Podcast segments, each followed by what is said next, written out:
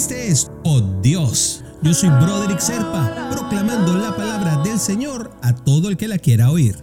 El devocional del día de hoy nos lleva hasta Santiago, versículo 5, capítulo 16. Por eso, confiésense los unos a los otros sus pecados y oren los unos por los otros, para que sean sanados. La oración del justo es poderosa y eficaz.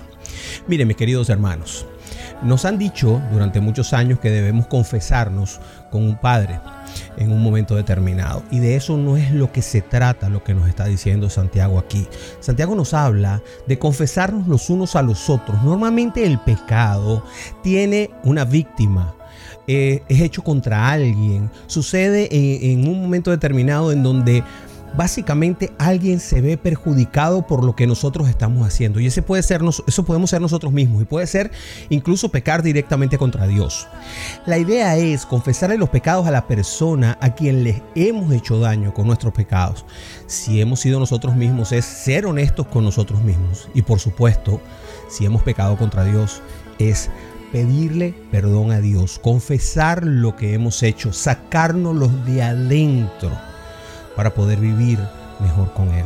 Y por eso nos habla en la misma frase acerca de la oración, porque este pasaje nos enseña que la oración te puede sanar y transformar las situaciones que te están rodeando. Cuando tú oras, sea por ti o sea por tus hermanos, muestras amor y fortaleces tu fe porque estás pidiéndole a Dios que cumpla algo que tú necesitas. Y al ser así quiere decir que tú crees que Dios puede hacerlo. Porque si no, ¿para qué se lo pides? O sea, si tú no crees que Dios es capaz de ayudarte en esta circunstancia apremiante que estás viviendo el día de hoy, entonces ¿para qué le vas a pedir que te ayude si no es capaz de ayudarte? Entonces existe un mínimo de fe en el momento en que tú decides orar y pedirle cosas al Señor.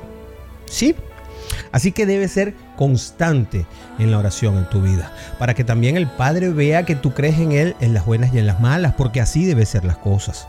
Así que ora cuando las cosas sean difíciles, pero también ora cuando las cosas sean buenas y que te vaya bien, porque la oración puede ser para pedir, pero también la oración es agradecimiento. La oración simplemente sirve para mantener el contacto con papá. ¿Alguna vez tú le has preguntado a Dios en tus oraciones cómo se siente? ¿Alguna vez le has deseado que tenga una buena noche, que descanse bien? Ese tipo de cosas son las que hacemos con nuestros padres. ¿Por qué no hacerlo con el Padre de toda la humanidad? Esa es la manera en que podemos comunicarnos con el Señor. Debemos buscar que la voluntad de Dios esté siempre en nuestra oración y que no sea solamente nuestra voluntad, que no sea una lista de peticiones, porque no es San Nicolás que te va a traer una cantidad de cosas. Debemos también, cuando estamos orando, hacer un silencio para estar abiertos a escuchar lo que Cristo tiene para decirnos a nosotros. También hay que pedir por los demás oigamos lo que tienen nuestros hermanos que pedir, porque podemos ser instrumentos de sus necesidades ante el Señor, por supuesto, convirtiéndonos en instrumentos de ese amor incondicional que tiene por nosotros. Tenemos que practicar la oración en nuestras vidas diarias, porque buscando la sanación y la transformación, no solo para nosotros, sino también para los que nos rodean, estamos sencillamente buscando a Dios y cumpliendo con todo lo que Él pide de nosotros. Así que recuerda, confiésate siempre con la persona a la cual le has hecho daño, sea cual sea esta. Y también recuerda que tienes que hablar con papá de todas las maneras posibles. No te dediques a repetir una oración Simplemente conversa con Él. Ten una relación directa con el Padre. ¿Y qué tal si lo hacemos en este momento?